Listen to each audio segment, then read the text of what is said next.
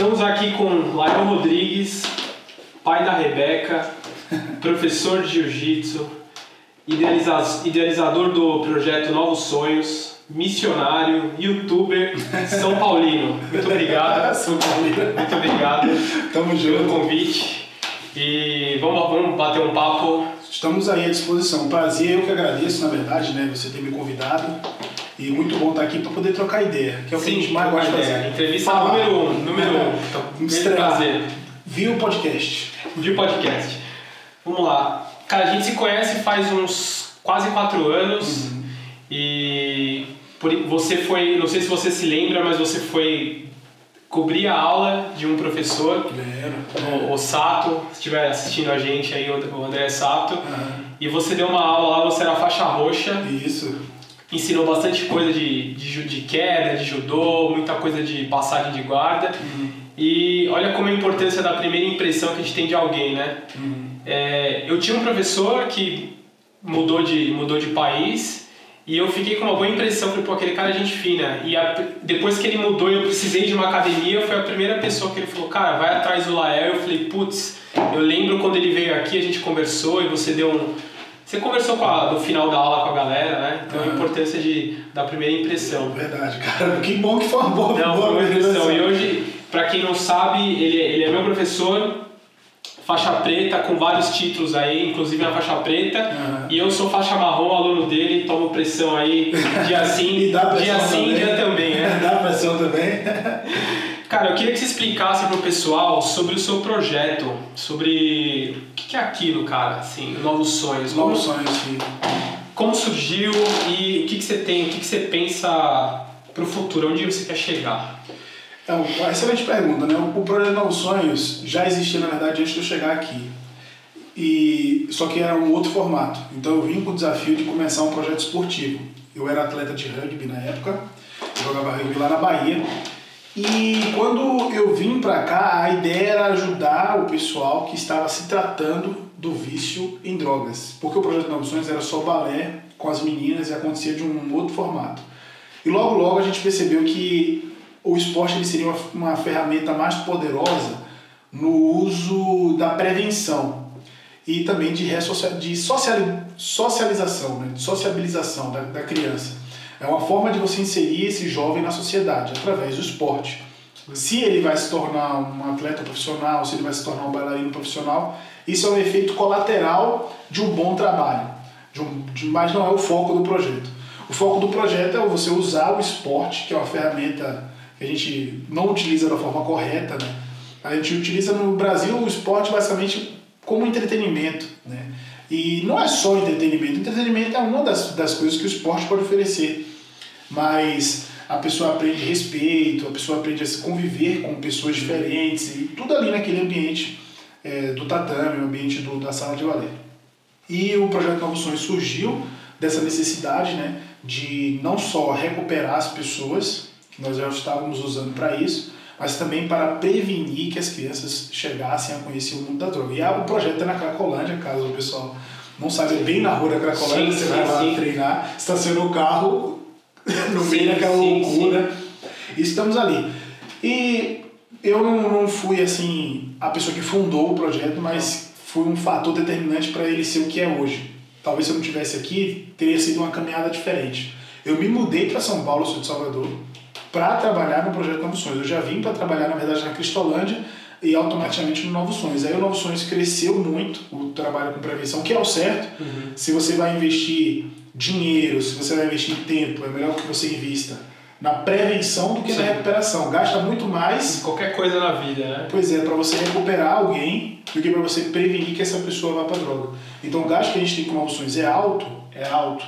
Mas se você vai comparar com recuperar uma pessoa e ainda corre o risco dessa pessoa não se recuperar, é ínfimo, né? Então, quando você faz o trabalho de prevenção, você também não pode garantir que a prevenção de fato aconteça, que esse cara lá na frente não vai experimentar a droga. Mas a gente tem certeza que esse cara não vai chegar numa situação de rua, porque ele, a gente ensina né, a pessoa a olhar dessa maneira, que essa pessoa não, não, não chegue no extremo, né?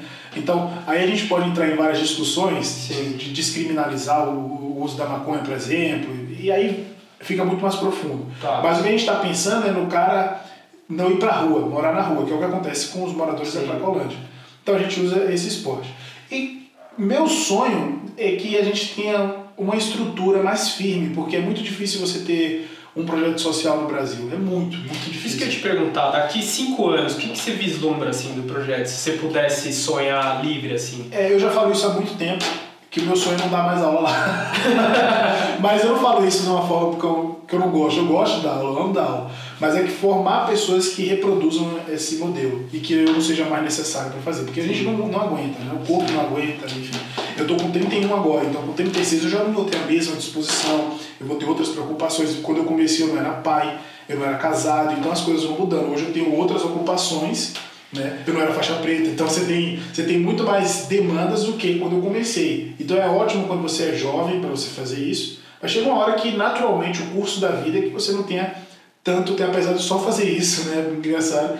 Mas a vida mesmo vai mudando, eu tenho que cuidar da minha filha, enfim, é, muda tudo, né? O casamento. E a minha ideia é que daqui a cinco anos, eu já, já estamos vislumbrando isso aí, já tenho faixas pretas formadas, logo logo você está aí também. Estamos chegando, estamos tá chegando. chegando, tem outros chegando junto. E os adolescentes que estavam fazendo aula daqui a pouco, eles também estarão, né? Na verdade, já temos a Yasmin que dá aula de jiu-jitsu, está estudando educação física para reproduzir essa visão. Então a minha ideia é essa. E aí a estrutura, né, a base, ela tem que ser mais sólida, porque é muito difícil você depender só de doação. Esse é o desafio maior. Então a gente sobrevive de doações e ninguém paga nada para fazer a aula. E como é que você fecha essa conta? Então a minha ideia é que a gente tenha mesmo uma, uma estrutura mais sólida, uma base sólida para que o, o, a nossa ação ela seja intermitente, ela não, não dependa é, de fatores externos, ela já por si só consiga se manter. E lógico ver as crianças aí, independente se elas estarão praticando jiu-jitsu ou não, é, as crianças eu digo, né? E é legal que o projeto tem, não tem só jiu-jitsu, né? Tem Não. balé, tem É. skate, tem Isso, futebol, isso. certo? Começou com o balé, o balé é o carro-chefe do projeto, né? Eh, A maioria das demandas do projeto atendem ao balé, isso é ok, porque começou com isso, mas a gente tem outras modalidades também e coisas que não são só esportivas, tem a parte do, da arte também, a ensina a criança a pintar e uma coisa muito importante, que foi uma das coisas que a gente percebeu ao começar o projeto, que é justamente a questão do, do reforço escolar. As crianças não sabem ah, escrever, não sabem ler. E aí a gente não está falando de uma criança de 6 anos, a gente está falando de, uma- de um adolescente com 12, 13 anos, que ele vai para a escola, passa de ano, ele é aprovado né, no ano letivo dele, mas essa criança é um analfabeto funcional. Ele mal sabe escrever o próprio nome. E isso era uma coisa muito comum. E aí a gente começou o reforço escolar, já começando ali com 7, 8 anos, e as crianças elas vão aprendendo. E aí tem aula de inglês também, para quem já está na adolescência. Porque o, tanto o balé quanto o jiu-jitsu, ele te abre as portas para o mundo, né? E aí não adianta você abrir a porta para o mundo e não, não saber o básico, porque pelo menos se apresentar em inglês. Comunicação, a, a né? comunicação básica. Talvez ele não, não, não se torne fluente. Sim. Mas, poxa, de repente, uma, uma viagem internacional, Incrível. vai ter uma viagem internacional e poxa, você não vai saber pedir pelo menos a comida no restaurante. É o básico para se virar, né? E aí a gente tem uma professora que dá aula de inglês lá também, inclusive para o pessoal do jiu-jitsu e também para o pessoal do balé que tá. A gente tem uma formação profissional no balé hoje em dia. E a ideia é que, pô, Rússia, enfim, eles já viajaram para o sul do Brasil, né, para participar da- do maior festival de dança do Brasil. Caramba. Então o próximo passo é, é fora do Não, país. certeza, então tem que estar todo mundo pronto, né? Fala uma coisa, você começou no rugby. Sim. Como você foi parar no jiu-jitsu, cara? É, eu- comecei no rugby, eu na verdade conheci o esporte muito tardiamente, justamente por conta desses preconceitos que a gente tem, né? De, de não, não levar em consideração o poder que o esporte tem, o poder positivo que Sim. o esporte tem. Eu fui um adolescente, por incrível que pareça, muito introspectivo. é difícil imaginar isso. Oh, É difícil. difícil. Mas na verdade, eu, eu sempre fui uma pessoa. Eu até hoje sou muito reservado, sou na minha, mas eu, eu não me comunicava muito. Eu era mais caladão e tal. Eu gostava de. Eu tocava violão na época e ficava no computador, sempre. Então eu sempre fui de varar a madrugada até hoje. Vamos chegar lá na, na música. E aí é, eu descobri o esporte com 17 anos, quase 17 anos. E, poxa, imagine, 17 anos de sedentarismo, sem praticar nenhum esporte, não sei jogar bola, não- enfim. A educação física no Brasil não é suficiente é. para o cara ter um condicionamento físico, né? saudável pelo menos. E eu ia jogar rugby com o pessoal e a gente ia andando, que era uma cidade de interior, a gente ia andando até o lugar que a gente ia jogar, quando chegava lá eu tava cansado. E todos os meus amigos jogavam bola desde pequeno, futebol, né?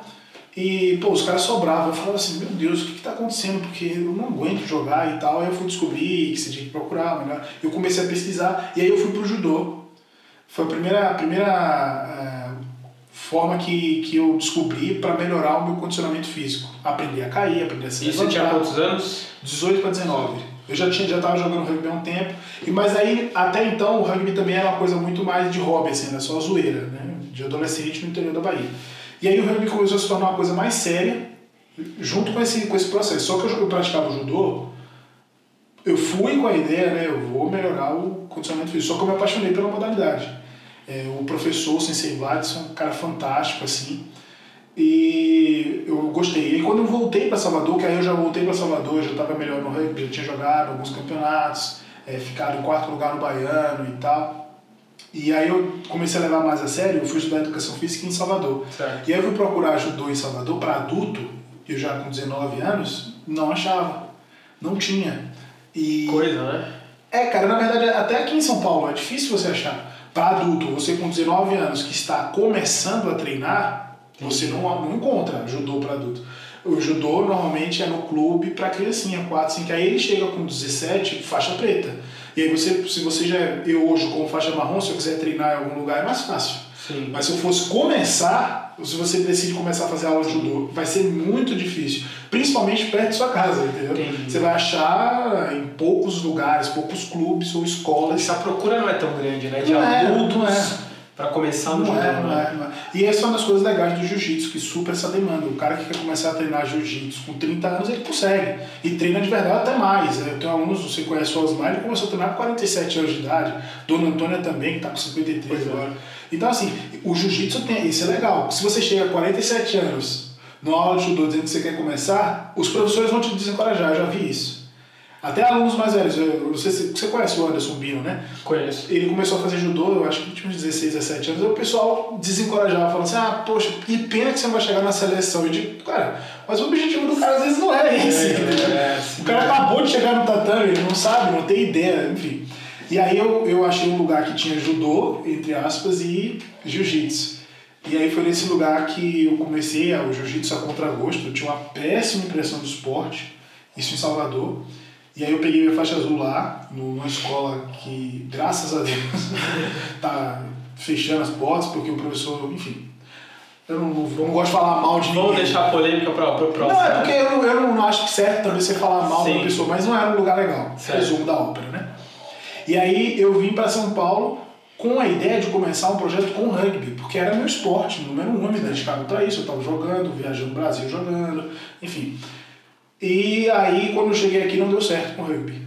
Não deu certo nem na recuperação do pessoal e muito menos com a prevenção. Compramos o material, procuramos lugar e não foi. Eu só não entendia muito bem, acho que que esporte é esse, né, de louco? Cara, é muito difícil. Com jiu-jitsu é difícil. Mas aqui em São Paulo dá certo, deu certo, porque o jiu-jitsu é muito popular. Tá. Com o rugby, o rugby é um esporte bacana, mas ele não é conhecido, não é popular e tal. E aí a dificuldade aumenta muito, entendeu?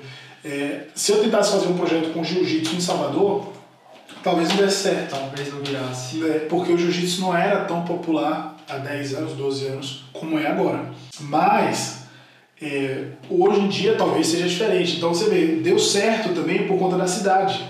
E aí um amigo do Rio falou, ó, você devia começar a colocar o jiu-jitsu, já que você pratica, né? Vai dar certo, cara. Poxa, vai lá e tal. E eu era uma das pessoas que dizia que não daria certo. E você começou com a cara e a coragem. Você era faixa Foi. azul. Azul, azul. Na verdade, no, no- eu, eu não comecei, ainda tem isso. Eu era resistente, eu tava aqui e falava assim, cara, jiu-jitsu é caro, jiu-jitsu é complicado, você vai precisar de tatame, você vai precisar. Eu botava um monte de porém. Esse cara saiu do Rio, veio pra cá, ele conseguiu dinheiro pra comprar os kimonos, conseguiu dinheiro pra comprar os primeiros tatames, ficou um mês aqui, começou e foi embora e falou, agora tá aí, né? E aí, pô, foi assim que eu assumi. E aí, eu, como eu estudava educação física, já trabalhava com criança, é, aí ajudou para começar ali. E logo, logo, quando o o projeto estava caminhando ainda, com muita dificuldade no começo, porque a logística era completamente diferente. A primeira dificuldade é que a gente não tinha um lugar fixo, entendeu? E cara, como é que você dá aula de jiu-jitsu sem lugar? Possível. Não, é, pelo menos um lugar fixo, assim. Você Sim. pode ter um tatame ruim, você pode. Não precisa nem de kimono, mas pelo menos um lugar assim para você dar o endereço, ó, vai nesse lugar que vai ter aula lá. E aí a gente usava um lugar emprestado. E nesse lugar emprestado eu conheci um professor, que foi o primeiro professor que me ajudou muito aqui em São Paulo, o cara que fez eu mudar a visão do jiu-jitsu, que é o Célio. E esse cara andou com a gente aí um, um bom tempo, ajudou o projeto a se erguer, ia dar aula na casa de recuperação, onde eu dava aula na época, todo domingo a gente ia pra lá, de graça, né? Sempre com boa vontade, ajudava o projeto no que ele podia, porque ele trabalhava com outra coisa, né? além de dar aula de jiu-jitsu, e fez o projeto alavancar. A, a, caminhando com ele, o projeto né, alavancou, e aí chegou um momento que eu precisei ir para uma, uma, equipe maior. Eu fui pro, pro, porque o projeto cresceu muito, graças a Deus, né? E nessa brincadeira aí eu não conhecia ninguém, cara. Eu vim para São Paulo, eu tô conhecendo as pessoas agora. Né? Eu tenho oito anos de cidade, né? Fiz oito anos agora. Então eu tô conhecendo as pessoas. É um processo, é muita gente. eu tô conhecendo as pessoas do jiu-jitsu principalmente. Então tem muita gente que eu não conheço. Tô conhecendo agora aí. O projeto deu certo. Mas você já treinou com muita gente, né? Já participou de muito campeonato já, e tal. Já. Tem uma curiosidade, qual o cara mais duro que você já treinou? Que você falou, cara, esse é de outro planeta. Rapaz, é complexo essa pergunta. Porque assim, o, às vezes o cara é muito forte, muito bom, mas o jogo não bate. E aí eu consigo me sobressair. Às vezes o cara não é tão forte ou não é tão bom, porque todo mundo é forte, todo mundo tem sua. Mas o meu jogo não bate com dele e aí eu me dou mal. Mas eu já treinei com muita gente boa. Já, poxa, treinei com um cara que é campeão mundial, já treinei com, com sei lá, campeão europeu, todo mundo. Mas o cara mais forte que eu já treinei é o Jones, mano. é, o Jones. De força física. Caramba. De força é, física. É, é. O Barbosa, por exemplo, é um cara que o jogo dele, o meu mestre, né? Meu Deus do céu, velhinho, 52 aqui, anos. Aqui, ó. É. Aí você vai, vai treinar com ele, cara, e meu Deus do céu, você não consegue fazer nada, não. O cara tem 70 quilos, eu tenho 100.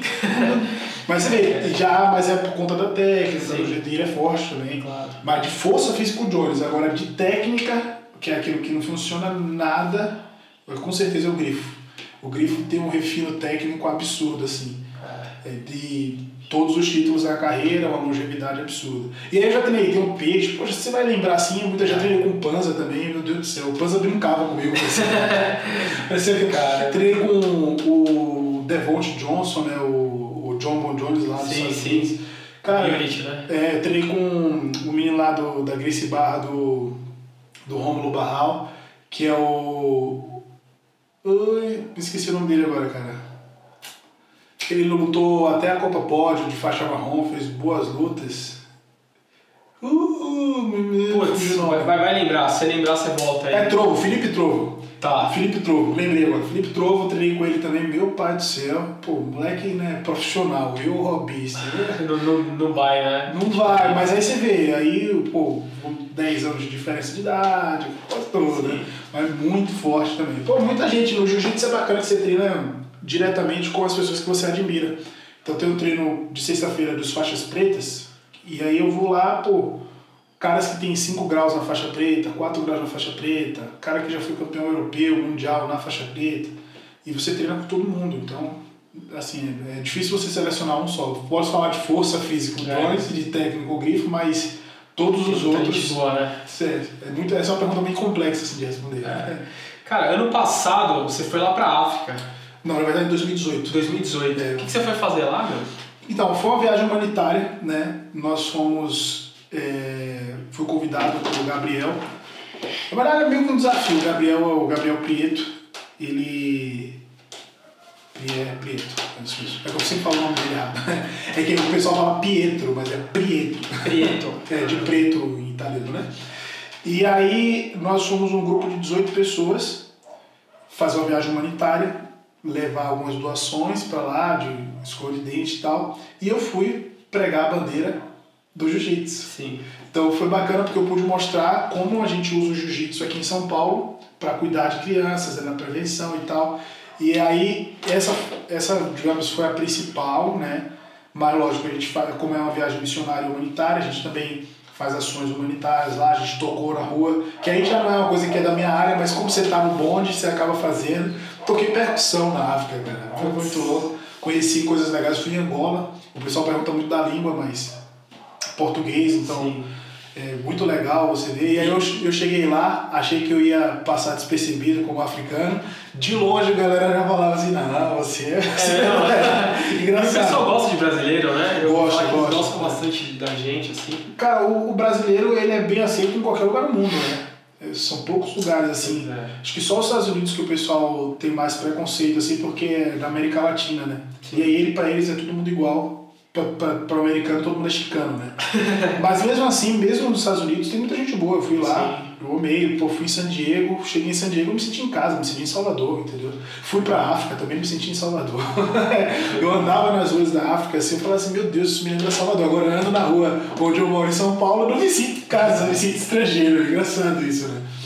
Pô, você me comentou aí que você logo até inclusive no começo da entrevista que você tocava, você gosta de música e tal. Uhum. Que, que, pra quem não te conhece, o que, que você ouve? Você ouve música secular, música gospel, uhum. tudo junto? Cara. O que, que você toca? Você toca guitarra, né? Eu toco violão, violão, violão mais MPB. Eu gosto muito tá. de MPB. Na verdade, assim, eu quase não escuto música gospel. Eu sou aquele crente que quase não escuto. De verdade, eu nunca fui escutar também, nada contra, tá. mas é porque não é um estilo que me apetece. Tipo a forma mesmo, né? O pessoal, esse tal de worship de agora, você não curte? Não. Não? Não, não gosto não. Nem, é. Cara, eu não conheço, assim, conheço as mais famosas que uhum. hit, mas eu não conheço as. Enfim. Agora que eu tô, não estou tocando, eu escuto menos ainda. Tá. Hoje em dia eu gosto de escutar muito rap. Você tá ligado? Eu sim, sim, sim. raps Tem lá e tal. Eu gosto de escutar Pregador MC, o Pregador Lu, é. é. o Rashid, o Kivitz. Eu gosto muito de escutar hoje tá. em dia. Por conta do treino, enfim. Sim. E hoje em dia, como eu não estou tocando mais, não polui tanto a cabeça, né? Quando, quando você está tocando, você tem que escutar mais as referências do que você vai tocar. Eu sou autodidata, então eu aprendi a tocar com 9 anos de idade. Justamente porque eu só ficava em casa. Legal. Tá vendo? Então eu aprendi a tocar violão com 9 anos de idade, toquei até os 26. Tô com 31, tô aposentado. eu ainda pego violão, uma hora ou outra, mas hoje em dia os dedos estão muito calejados, tudo torto. Não, e o jiu-jitsu não ajuda também, né? Com, que, é, com quando eu comecei né? a treinar, a minha maior preocupação era justamente machucar meus dedos. E eu só machuquei depois que eu parei de tocar. Caramba. Enquanto eu tava tocando, eu ainda dividia né, o tempo. Eu tentava fazer de tudo, mas aí eu achava que eu não tava fazendo nada direito. É normal, né? Isso é novo também, quando você vai ficando mais velho, você vai escolher, é. né? E aí, depois que eu parei de tocar, também foi um, um, um boom, assim, para melhorar o projeto, tudo que eu estava fazendo com relação Sim. ao jiu-jitsu. Eu só obtive bons resultados no jiu-jitsu depois que eu parei de fazer, tentar fazer tudo ao mesmo tempo, entendeu? Isso é muito louco, né? E eu comecei a tocar e eu toquei muito MPB, muito MPB mesmo. Aí você curtiu Bossa Nova, Javan, Javan é, Gilberto Gil, Caetano Veloso. Essa, essa galera aí, que não, você não tem, você tem poucos no gospel, né? Você tem o João Alexandre, que faz isso, o Gerson Borges é, uns grupos bem antigos, só música velha. e depois, assim, que eu fui parando de tocar, aí eu gosto mais de escutar rap. Mas eu escuto de tudo, eu gosto de escutar rock, gosto muito de escutar rock também. Tem o pessoal da, da banda Oficina G3, né, que é do Jiu-Jitsu, o Duca, então eu gosto muito de escutar, gosto de escutar algumas internacionais, que é o Music, que é o, poxa, música, né, o pessoal fala, é muito bacana. E, mas eu escuto de tudo, cara. Hoje em dia eu não toco mais, eu escuto tudo. Até funk, eu tava falando pro pessoal. De vez em quando eu boto uns funk, sem ser o proibidão, né? Só, é, só o cara batida. Inclusive, eu, de, depois eu, eu me assustei, porque tinha. Você levou o Tony, Tony, Tony Carf. O Tom Carf. Tom, Tom, né? Desculpa. E o cara é assim, fenômeno, né, meu? É. No meio e tal. E o cara tava lá conversando com você e tal. É. Eu falei, pô, eu conheço esse cara em algum lugar. E depois eu fui pesquisar, eu falei, nossa, o cara tá lá tocando piano e é, tal. durante a aula, né? Exatamente, é muito louco. Isso é uma parada, mano, que é só projeto social, velho. Se você for ver assim, qual outra equipe de jiu-jitsu, a top que fosse, você ia receber num, durante a aula, de uma tarde. Acho que era 5 horas da tarde, é. o cara tava com o piano lá, assim, animal, cara. É, é, só, é só história de projeto social. E aí você vê, a gente não, não cobrou nada dos alunos, né, pra ver o cara tocando, e aí muitos alunos nem deram bola. Pois é. Ele não cobrou nada também, né, enfim, a gente não pagou nada pro artista. E como é que você ia ter um ambiente né? desse, entendeu? O cara com um piano durante a aula de jiu-jitsu, cantando, tocando muito, porque ele canta e toca muito. muito. Demais, demais. Muito louco. Já foi lá no projeto também o Thales, né? O Thales Roberto, que é um, um cara do Mentira, eu perdi. O Thales foi lá, mentira, né? O Thales foi lá. Ele foi, ele foi duas vezes, ele foi tocar no aniversário do projeto à noite. Assim, você vê, cara, projeto social na Cracolândia e a galera tá lá participando. Cara. Muito louco, né? Eu sou muito fã, Thales, eu sou. Canta muito, né? Canta muito, cara. É. Canta muito. Foi uma das influências também, assim, do, esse negócio mais do funk. Tentei tocar, mas não é muito Ele, ele tocou em. Ele era de. J Quest, né? Quest, é, né? É. Mas eu gosto mais como o pessoal fala do secular, eu sou mais chegado. É. Até hoje, eu escuto mais do que eu, do que eu gosto. Mas nada contra, né? Porque não, esteticamente falando, não me apetece muito. Me fala uma coisa, o Lael tá em casa, tranquilo, e aí, livro ou Netflix? Cara, por incrível que pareça, nenhum nem outro. É? É. Eu achei que eu fosse zerar o Netflix. Porque eu gosto, eu gosto muito, eu gosto muito desse momento você e você. Certo. Eu não troco por nada. Meu momento comigo é meu. Eu gosto de ler. Eu até trouxe um livro de presente pra você, depois você lembra. Opa, show. Pegar. E gosto muito de ver Netflix, mas Netflix eu sou viciado em documentário, cara. É. Cara, eu, eu amo documentário. Também, então, eu, tipo, essas séries famosas, não assisti nenhuma. Nenhuma. Tipo, Casa de Papel. Nada, não. Nada, ideia, eu também não. Não, não. Não me apetece. Nada contra. Já assisti muito seriado quando eu era mais novo. É, foi assim, muito legal quando eu tinha, sei lá, uns 19, 20 anos, eu assistia série demais. Até quando eu me mudei para São Paulo. Aí quando eu me mudei para cá, fiquei sem computador um tempo, aí você perde o costume, né? E aí veio o Netflix, melhorou, mas o que tem lá também não, não me desperta tanto interesse. Eu acho que eu tô ficando velho mesmo, ranzinza. Tô ficando ranzinza. Aí, durante esse momento de, de quarentena, eu tô aproveitando para gerar conteúdo. Sim. Então, normalmente eu estou pesquisando as, as referências do que eu vou usar para gerar tanto no podcast, no YouTube e gravando ou editando, que demora muito dá muito trabalho. É como eu estou fazendo muito isso, quase não sobra tempo para ler as coisas para mim, né? Sim. Ou eu estou estudando, né? Vendo os caras que gravam, por exemplo, eu gosto muito de gravar vlog Sim. e entrevista. Então eu tô sempre assistindo os dois ali para usar como referência e depois tem que você procurar de tutorial de edição, tô aprendendo tudo agora. Não, aproveita e fala do canal aí, qual que é a ideia do, do seu canal? Cara, é uma, uma iniciativa recente. Tá. Muito, o meu professor Barbosa já estava falando que eu devia fazer isso há muito mais tempo. Aí, ó. Ele falou, cara, faz um canal no YouTube, faz o canal no YouTube. Faz... Ele estava falando isso já tinha um bom tempo. O próprio Fábio Durello também, que tem um canal grande, né, o BJJ Club, fala assim, mano, você tinha que ter um canal e tal. E aí eu tava gerando conteúdo só pro Instagram. Em janeiro, eu decidi fazer um podcast, que já é uma mídia que eu consumo já há muitos anos. É a minha mídia preferida, podcast. Sem dúvida, o que eu mais gosto de consumir é podcast, porque você está escutando. Aí você está no trânsito, você escuta. Você está treinando, você escuta. Você está é, de bicicleta, você escuta. As outras você precisa parar, né? Tipo, sim, Netflix sim. você precisa parar para ver. É. E é difícil você né, ter duas, três horas do seu dia para você ficar parado, né? E aí você consegue consumir o podcast quando você está fazendo alguma outra coisa. Então, para mim, é, é a preferida. E junto com o podcast, né, assim que começou a quarentena, assim não, né, demorou um mês para eu realmente começar a produzir para o YouTube. E tá indo super bem, tô gostando pra caramba. É, eu consegui agora conciliar né, o conteúdo do podcast com o do YouTube. Então tem as entrevistas. E aí nas minhas entrevistas, como é de jiu-jitsu, o pessoal espera que a gente vai falar de campeonato ou técnica. Pois é. E a gente não fala nem de campeonato, nem de técnica. Porque já tem muita gente falando. Sim. E existem outros assuntos urgentes, né? Que eu acredito que vão adicionar a comunidade do jiu-jitsu e também a comunidade geral falar de temas que são tabus, de polêmicas, é entendeu? É algo mais filosófico, assim, né? Isso. Aí eu, eu gosto de perguntar aos professores a, a perspectiva deles do esporte com assuntos que eu trago. Por exemplo, o termo creonte, é o cara trocar de equipe, profissionalização, aula particular, que são temas que são muito mais urgentes e prioritários do que você falar de rendimento em campeonato, porque daqui tempo de faixa, né, vender faixa, isso, coisas. tipo, isso já foi discutido, já Sim. passou o tempo dessa discussão. E que seriam coisas, são coisas boas também que eu acho que deveria se falar. Sim. Mas é, eu pergunto assuntos que normalmente uma outra pessoa não perguntaria. e aí, cara, tá rendendo bem pra caramba. Recentemente fui lá em Santos, gravei com o Cavaca.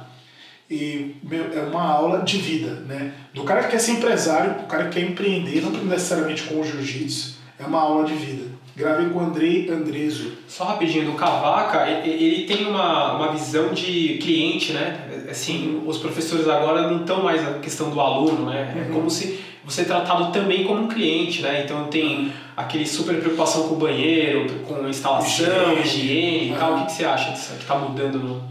É, é justamente o, o que eu quero mostrar, né? Porque você tem, sei lá, milhares de academias em São Paulo, vamos falar no Brasil. Sim. E as pessoas normalmente querem se medir por baixo. Então ele vai pegar assim, ah, pô, não vou cuidar tanto do, do vestiário porque fulano ali tem um vestiário pior. E que não deve ser uma justificativa. E quando você mostra o topo, de quem está no topo, o cara que está dando certo com o jiu-jitsu, que está realmente vivendo bem, conseguindo fazer dinheiro, viver do esporte, como ele tem feito isso, você, você coloca um parâmetro muito alto. Então eu fui na Allianz, eu fui na, na Tetris, são todas é, academias de classe A. Fui em Alphaville Sim. e eu fui na Zenit. Poxa, a Zenit é no topo, é na cobertura de um prédio comercial. Já começa por aí. A Alice é, foram quase 17 minutos filmando direto todas as instalações. Oh. Quatro tatames e tal. É, a, a, Tetris é dentro de uma academia de tênis, com três quadras de tênis e um crossfit de dois andares. Você chegou, quando você foi para os Estados Unidos, você chegou a conhecer alguma conheci, coisa lá? Você conheci. foi do, de eu conheci, mas não fui. Não filmou? Não, no, no, no Mendes eu não fui. Tá. Eu fui na do Romulo Barral, Aí eu fui em San Diego, na, na Forest, que é tipo Alphaville, que é um, um bairro bem bacana. E eu fui, fui mais duas academias. Eu não lembro agora, eu sei que foi do não, Gease, o nome dele, que é uma academia bacana lá também. E como, a gente, como eu fui para competir, eu não tinha tanto tempo para passear, né? Mas aí no, no, no, intervalo outro a gente foi. A do Rômulo, sensacional. E é aquilo, todas essas academias, ele tem um padrão de sucesso. Os caras estão subindo a régua, né? E o Brasil tem que tá, tá tendo que. E a maioria das pessoas que é um mal do brasileiro, ele aponta, ah, é mercenário, o cara só pensa em dinheiro e tal. Enquanto eu tô aqui apontando, o cara tá vivendo bem e eu não tô progredindo. Sim. Eu não melhoro o meu serviço, eu não melhoro a minha vida. O professor que reclama, não tô falando de mim pessoalmente. E eu não ajudo, eu não contribuo com a comunidade.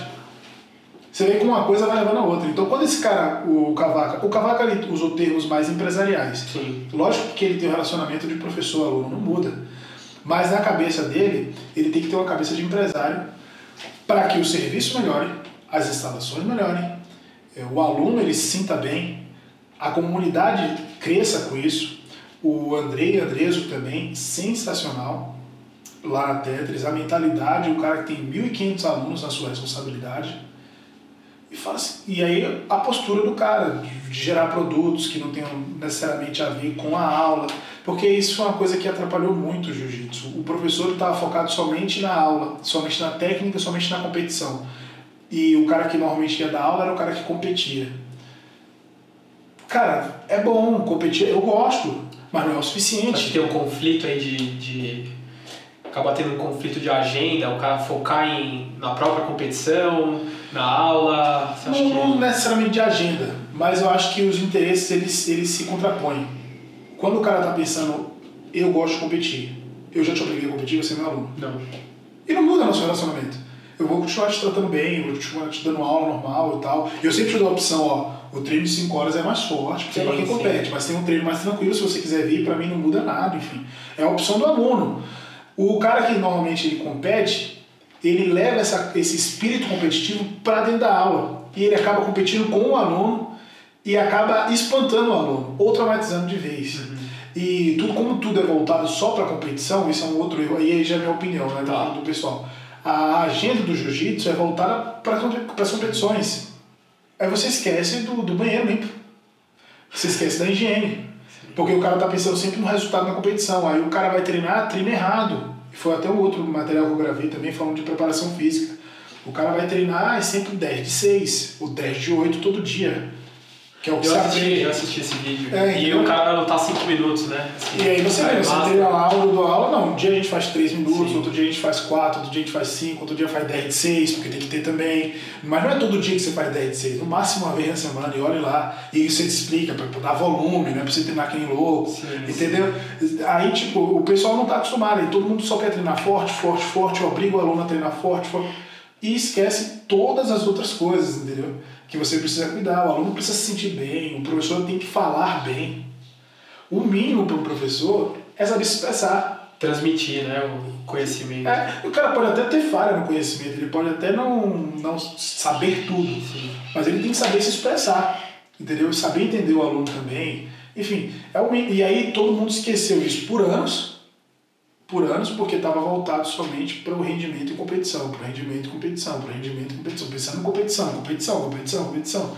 E isso atrapalha muito o desenvolvimento saudável do serviço que é o jiu-jitsu. A gente tem um potencial, posso falar né, com o professor, um potencial absurdo com o esporte. Diferente do judô, que é olímpico. O judô tem um outro potencial.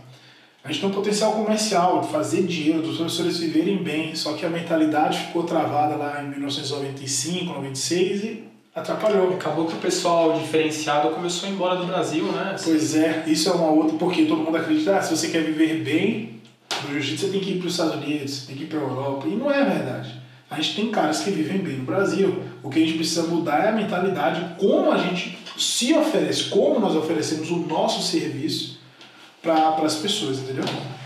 Aí me fala uma coisa, Lael, 100 quilos, casca grossa, aperta a cabeça de todo mundo no treino, bota a gente para dormir e eu vejo a sua filhinha tem dois anos? Três anos. Três anos. Cara, e ela faz você de gato sapato, separa tudo para brincar com ela, ela, ela no meio do treino ali ela entra, brinca é. um pouco. Como que é ser pai? Assim, o que, que mudou para você? Cara, eu digo que é a melhor coisa que aconteceu na minha vida, fácil, assim. Eu já, eu já vivi muita coisa, já viajei para muitos lugares, conheço muita gente, já fui em lugar chique, lugar pobre, todo lugar. Já entrei em buraco na Cracolândia, mas a melhor coisa que me aconteceu, a mais emocionante, a maior adrenalina, foi segurar minha filha no colo a primeira vez. É, até porque, no nosso caso, né, eu e minha esposa, é, Joana tava, a gente não estava conseguindo ela não estava conseguindo engravidar, no caso. não sei como falar Eu não estava conseguindo engravidar. E a gente ficou tentando, nós, ela, ela, ela engravidou no nosso quarto ano de casamento. E foi um milagre mesmo, porque a gente já tinha feito um monte de exames, eu fiz, ela fez. E no último exame que ela fez, que foi o pior de todos, com contraste e tal, o médico falou que ela não podia engravidar de forma natural, ela teria que fazer um tratamento para tentar inverter a posição da trompa, ou, se não der certo, fazer uma cirurgia. Só que no dia que o médico deu o veredito, ela já estava grávida, foi muito louco. Yeah. Nem à toa que demorou para perceber, porque a gente recebeu, ficamos mal os dois, ela ficou pior do que eu ainda e tal, ficou muito abatida. E ela fez uma viagem para o Rio Grande do Sul para fazer promoção missionária, ficar lá 15 dias. E nessa viagem ela comeu costela e aí começou a vomitar, passar mal, enjoar. E ela já não gosta muito né, de, de, de, carne, e aí tipo, o cheiro da carne enjoava, vomitava, e ela tava pensando que era a, a comida mesmo, tá ligado? E aí quando voltou, disse, ah, minha gastrite atacou, porque eu comi costela lá, o pessoal, o churrasco, rezava, e não era, ela já estava grávida, e foi tipo um mês e meio depois desse veredito. E quando a gente descobriu, ela já estava quase três meses de gravidez.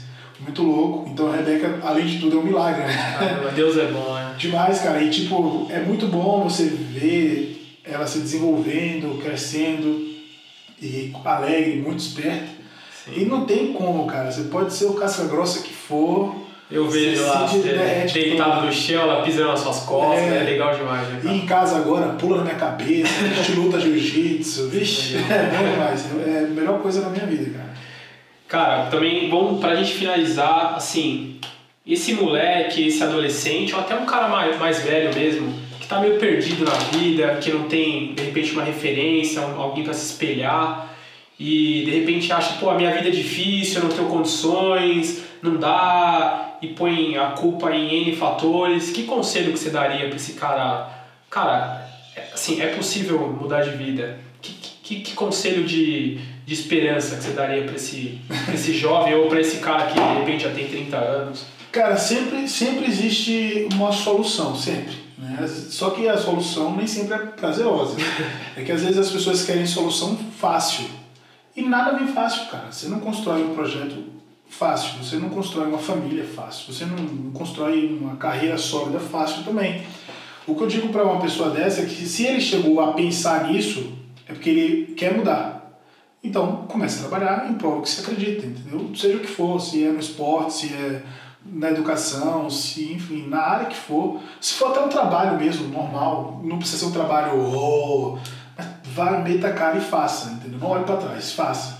Se você começar a só olhar a circunstância, não vai, não vai para frente. Se, você, se a gente fosse olhar para o nosso lado, pensando assim, vamos começar um projeto na Cracolândia para dar aula de graça e tal tal, não ia, cara. Não ia sair, entendeu? É não ia acontecer. né? É, então. Se você vai pensar assim, vou começar um podcast agora, mas eu vou ir mais, ir mais, ir mais.